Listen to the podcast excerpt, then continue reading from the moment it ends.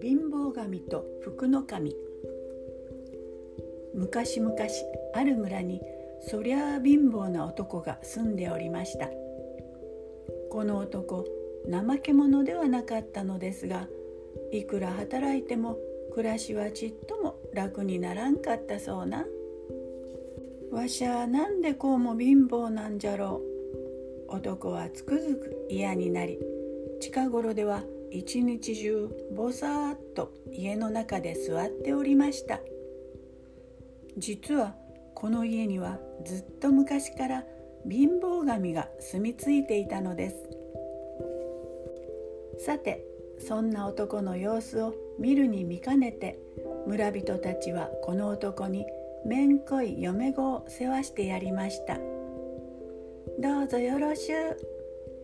嫁子に可愛い声で言われると男はぼーおおらの方こそよろしゅうな。男はもう大喜び。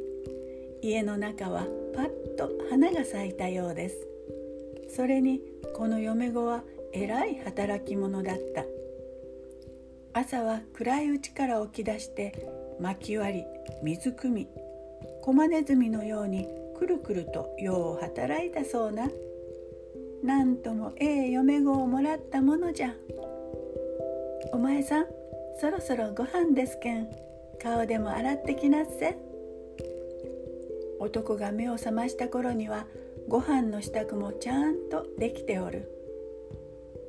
嫁子がこんなに働いては男もうかうかしておれん。男も負けずに働くようになりやがて蜘蛛の巣だらけの家もそりゃあきれいになりました。ところが困ったのが貧乏神。こんなに一生懸命働かれては住みづらくてたまりません。貧乏神はだんだん心細くなっていきました。とほんにあの二人はよう働くの一体わしゃどうすればいいんじゃ？さてそれから何年かが過ぎたある大晦日の晩のことです。うえうえ天井裏から変な鳴き声が聞こえてきました。男がそっと覗いてみるとなんと薄汚いじいさまがおいおい泣いているではありませんか。前は誰じゃ？男はびっくりして聞きました。わしゃこの家に住んどる貧乏神じゃ。けんどお前らがよう働くんで出ていかにゃならんことになった。男はともかく貧乏神に下へ降りてもらいました話を聞いてみるともうすぐこの家には福の神がやってくるとか。この家を追い出されたらわしはもうどこにも行くところがないんじゃ。男も嫁子もなんとなくこの貧乏神がかわいそうになってきました。まあそんなにしょんぼりせんとここにずっといてくれてもええだ。男の言葉を聞いて貧乏神はびっくり。どこへ行っても貧乏神は嫌われ者なのに。今度は嬉し泣きに泣き始めてしまいました。けれどもこの家にはもうすぐ福の神がやってくるのです。3人はどうしたら福の神に帰ってもらえるかとあれこれ相談しました。突然貧乏神が言いました。そうだわしに餅を食わせてくれ。そうすりゃ福の神なんかやっつけてやる。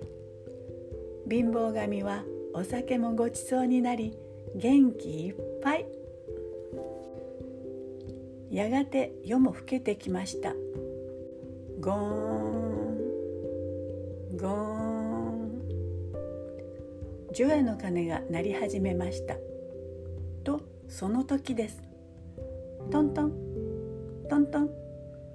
誰か戸を叩くものがあります。3人ははっとして顔を見合わせました。がらりと戸を開けて入ってきたのはそうやっぱり福の神でした。わははは。やあお待たせお待たせ。わしじゃよ。福の神じゃよ。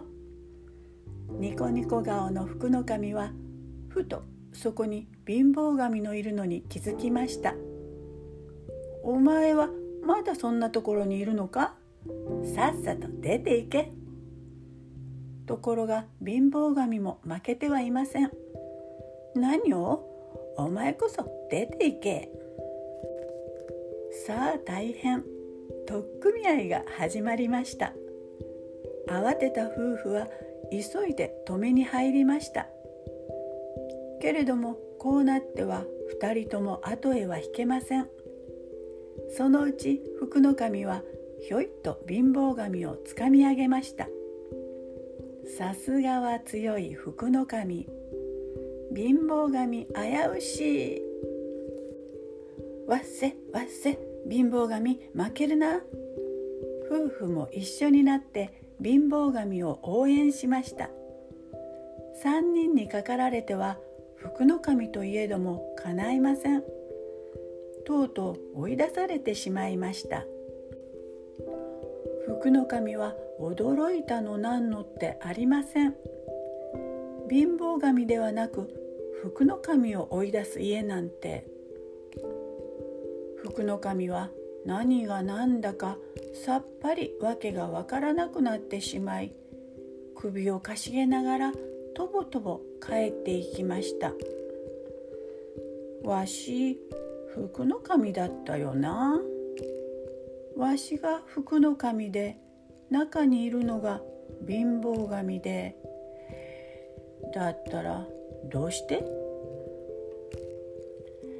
わーい万歳。福の神を追い払ったぞ。貧乏神は踊り上がって喜びました。夫婦もまた手をたたいて喜びました。さて一夜明けてお正月。